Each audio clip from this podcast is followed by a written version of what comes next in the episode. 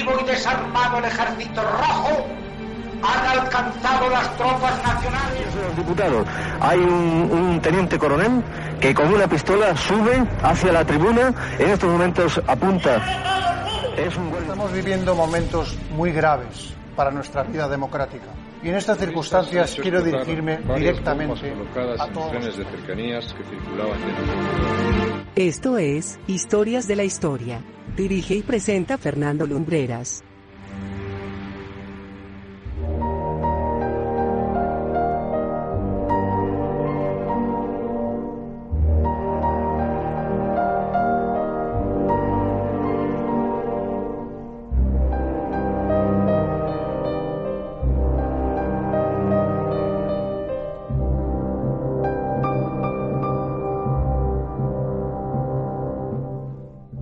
Muy buenas noches amigos y bienvenidos una semana más a Historias de la Historia.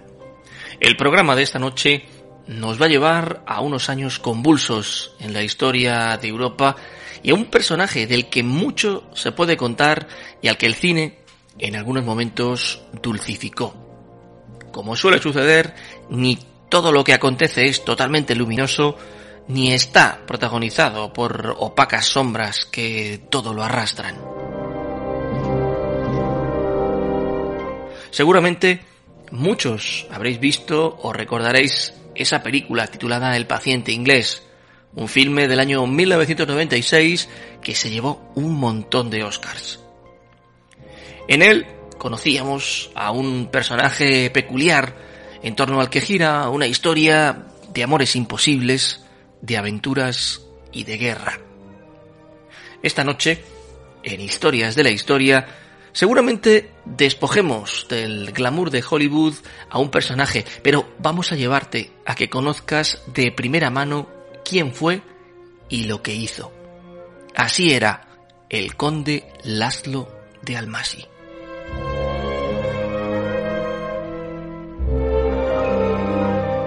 Laszlo de Almasi, o Ladislaus de Almasi como se le conocía igualmente, nació en pleno imperio austrohúngaro el 3 de septiembre de 1895. Sabemos que tuvo una refinada educación propia de quien pertenecía a una familia acomodada, y es que ésta no tenía títulos nobiliarios de ningún tipo, pero sí una nutrida red de amigos e influyentes contactos.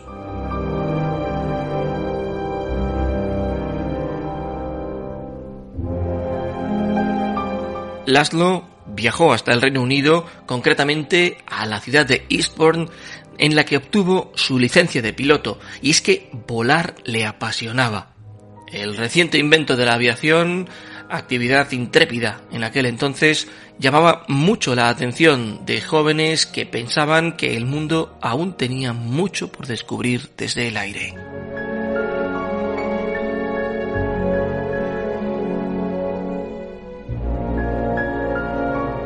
En el año 1914 estalla la Primera Guerra Mundial, un devastador conflicto que supuso la desintegración del imperio austrohúngaro. En aquella contienda nos encontramos a nuestro personaje de esta noche, convertido en un aguerrido piloto del ejército imperial. Cuando terminó la guerra, aquella decadente y castigada Europa central había quedado completamente hundida económica y socialmente.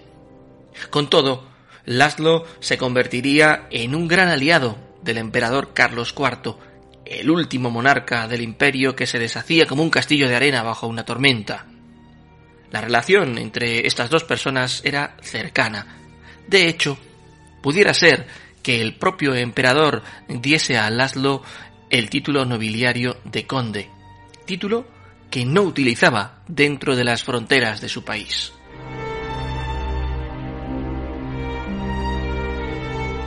En el extranjero sí lo empleó en numerosas ocasiones, sobre todo para abrirse las puertas de no pocos negocios y aventuras que le llevaron a conocer esos primeros focos del nazismo en una Alemania absolutamente quebrada, luego de cuatro años de guerra y con unas condiciones impuestas por los ganadores de la contienda absolutamente abusivas. Después de 1921, Almasi trabajó como representante de la empresa automovilística austríaca Steyr Automobil en Sombasteli, Hungría, y ganó muchas carreras de coches con los coches Steyr. Logró persuadir a un rico amigo, el príncipe Antal Esterhazy, de que se uniera a él para conducir un Steyr de Alejandría a Jartum antes de embarcarse en una expedición de caza al río Dinder una hazaña que nunca antes se había logrado en un automóvil ordinario.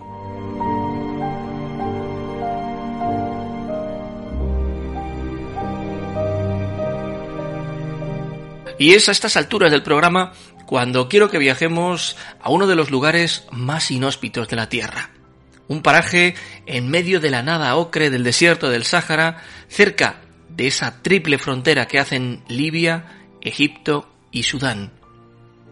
Poco puede encontrarse allí a excepción de dunas, un océano casi infinito de arena y la sensación de que uno se encuentra más cerca de perecer que de seguir vivo. Allí, las violentas tormentas de arena lo engullen todo. No existían sistemas de posicionamiento vía satélite ni nada de esas cosas. En mitad de aquella nada hay un lugar maravilloso, una cueva que una vez sirvió de morada y refugio a pobladores ancestrales. Almasi, su descubridor, la llamó la cueva de los nadadores.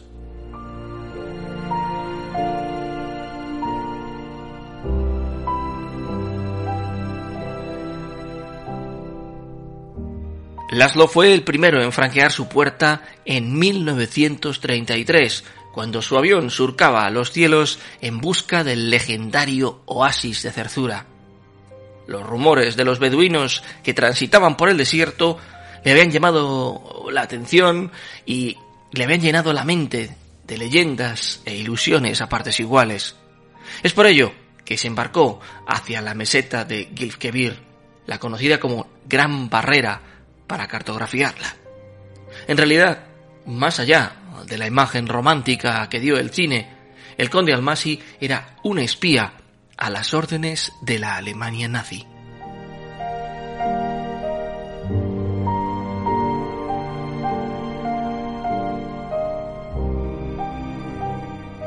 El conde Almasi era un experto en la navegación por el desierto.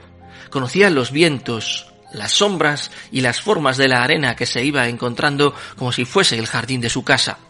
Recorrió las dunas de Libia y Egipto junto a su amigo, el príncipe Kemal el-Din, e hizo una prueba de resistencia con dos vehículos desde Alejandría hasta Jartum, siguiendo el cauce del río Nilo.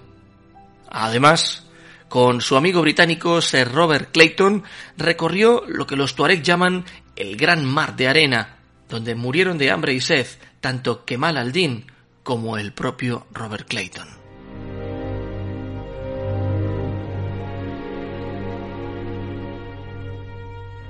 Y es que hablamos del Sáhara, un territorio que no da segundas oportunidades. Fueron los últimos de la era romántica de los descubrimientos, donde Almasi competía con el explorador británico Ralph Bagnolden a ver cuál de los dos recorría mayores distancias. Se adentraba más en lo desconocido y conseguía llegar vivo. Imaginemos aquellos viajes en los camiones Ford con los neumáticos bajos de presión para poder avanzar por las dunas, en campamentos donde el fuego aliviaba el frío nocturno del desierto, donde sonaba chic to chic en gramófonos de cuerda, se bebía ginebra en las jaimas y donde se ponían al límite los biplanos de Havilland Gypsy Mount capaces de aterrizar en cualquier pedregal.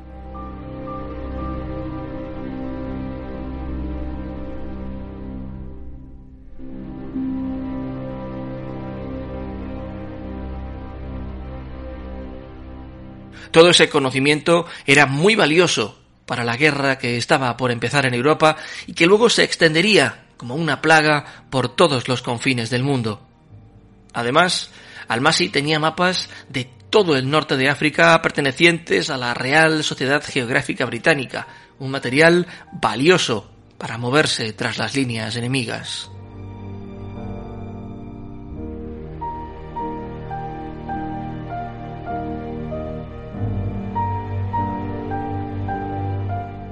La Segunda Guerra Mundial cogió a nuestro protagonista en el lado de los nazis.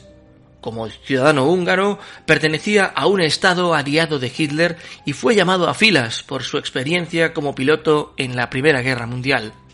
Se le permitió llevar el uniforme de la Luftwaffe, la Fuerza Aérea Alemana, y pasó a servir en el Afrika Corps del mariscal Erwin Rommel, el zorro del desierto.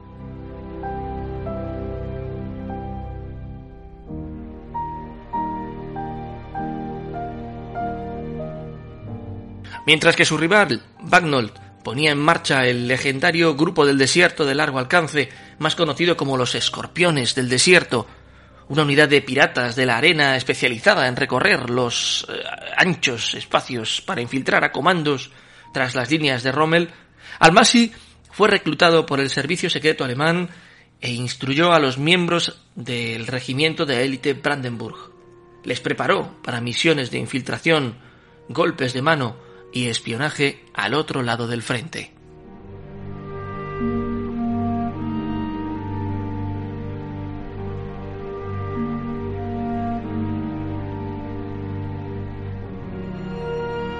Fue el mismo Almasi el que guió en 1942 a un comando germano a través de Libia y Egipto para introducir a dos espías alemanes en el Cairo. Se llamó Operación Salam y fue una de las más audaces de todo el conflicto. Tal fue su contribución a aquella guerra que obtuvo una Cruz de Hierro, la mayor condecoración alemana al valor. Los nazis lo rebautizaron como Ladislaus von Almasi. Cuando sus amigos británicos como Pat Clayton, Kennedy Shaw o el propio Bagnall se enteraron de que trabajaba para Rommel, gracias a la rotura y posterior descifrado del enigma, trataron de ponerle trampas en el desierto para capturarle. Sabían que se enfrentaban a un rival formidable. No solo no lo consiguieron, sino que Almasi localizó sus bases remotas donde los escorpiones del desierto ocultaban gasolina, agua y comida para abastecerse en sus travesías y robó todo el botín, condenando a sus amigos, convertidos en enemigos después, a la muerte.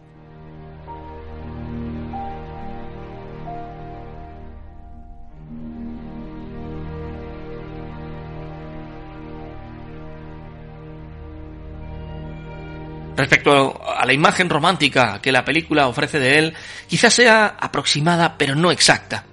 El Almasi de carne y hueso era solitario y taciturno, pero también bisexual. Estuvo enamorado de un soldado alemán y también tuvo relaciones con mujeres. Después de la guerra, volvió a encontrarse con Bagnold en el Cairo. Ambos se respetaban demasiado como para enfadarse por su rivalidad durante la guerra. Hablaron toda la noche Almasi preparaba una nueva misión de búsqueda. En este caso, trataba de encontrar el ejército de Cambises, una tropa de 50.000 hombres perdida en el desierto 525 años antes de Cristo.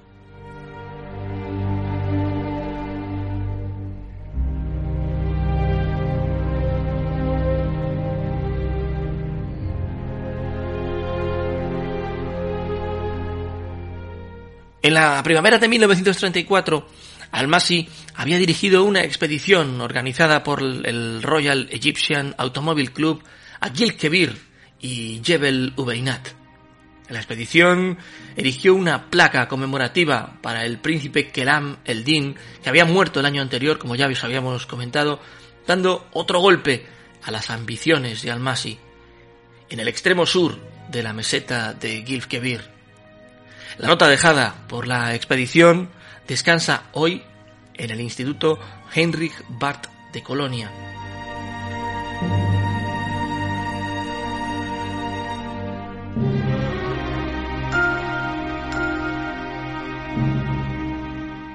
En febrero de 1935, Almasi y su amigo Hans Joachim von der Esch se convirtieron en los primeros europeos en restablecer el contacto con la tribu Magyaraf que vivían en una isla del Nilo frente a Wadi Haifa, en Nubia, que hablaban árabe, pero se cree que eran descendientes de mujeres nubias y soldados húngaros que sirvieron en el ejército otomano en el siglo XVI. los relatos de Almasi y de Fonderesh difieren sustancialmente.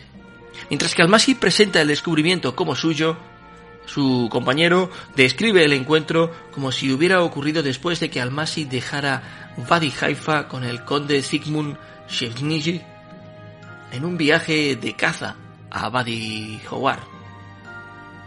Como la única ilustración de Almasi muestra a un grupo de felahim egipcios rodeando un automóvil, que es que ningún automóvil podría haber llegado hasta esa zona, también os lo digo, Fonderesh muestra varias fotos tomadas en la isla y es más probable que la historia de este último sea la correcta, la cierta dentro del curso de la historia.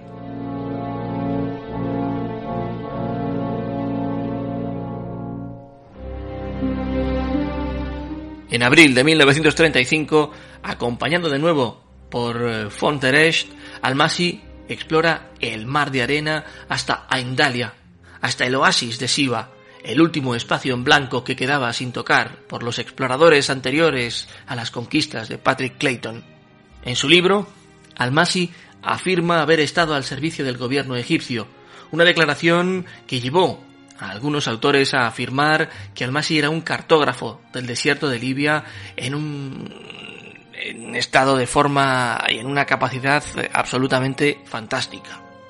Sin embargo, como en ese momento Patrick Clayton todavía era el topógrafo oficial del desierto de Libia, del Departamento de Estudios del Desierto de, Egipto, los dos definitivamente no estaban en muy buenos términos, tenían sus, sus trifurcas, ¿no?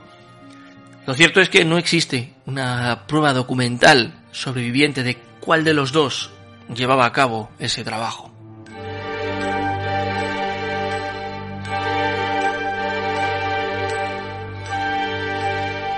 En 1939, con la ayuda también de von der uno de sus grandes amigos, Almasi publicó una edición alemana de una compilación de capítulos seleccionados de sus libros publicados en húngaro.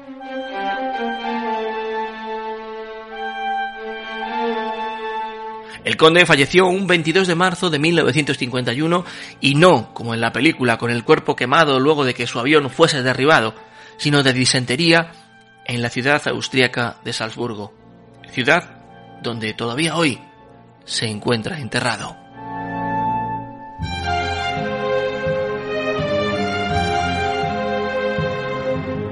Y esta es la historia de ese otro paciente inglés, alejado de lo que el cine nos mostró en su día.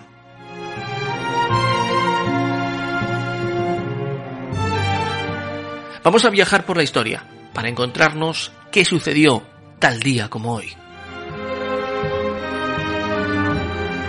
Estás escuchando Historias de la Historia. Dirige y presenta Fernando Lumbreras.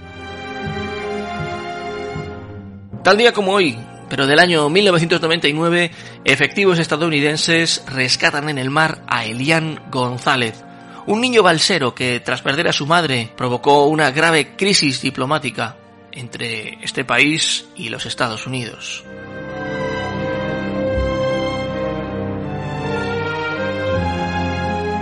El 25 de noviembre de 1963 se celebraron de manera simultánea los funerales del expresidente John Fitzgerald Kennedy y de su asesino, Lee Harvey Oswald.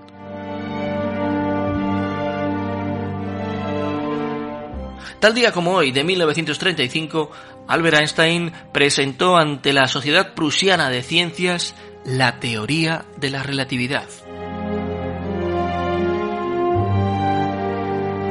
Y por último, el 25 de noviembre de 1491 se firmaron las capitulaciones de Santa Fe, acuerdo por el que el sultán de Granada Boabdil entregaba esta ciudad a los reyes católicos a cambio de que estos garantizaran una serie de derechos a los musulmanes, incluida la tolerancia religiosa.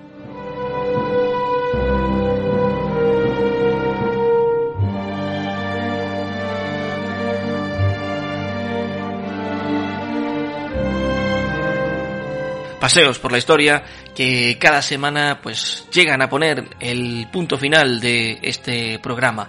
Nosotros volveremos dentro de siete días con una nueva crónica, con una nueva aventura. Ya sabéis que en el portal de Historias de la Historia en vivaradio.es, también en las principales plataformas digitales, tenéis todos los podcasts emitidos hasta el momento, así como un buen surtido de contenido extra. Gracias por vuestra compañía amigos, como siempre, desde Madrid hasta donde sea que os encontréis. Muy buenas noches y buena suerte.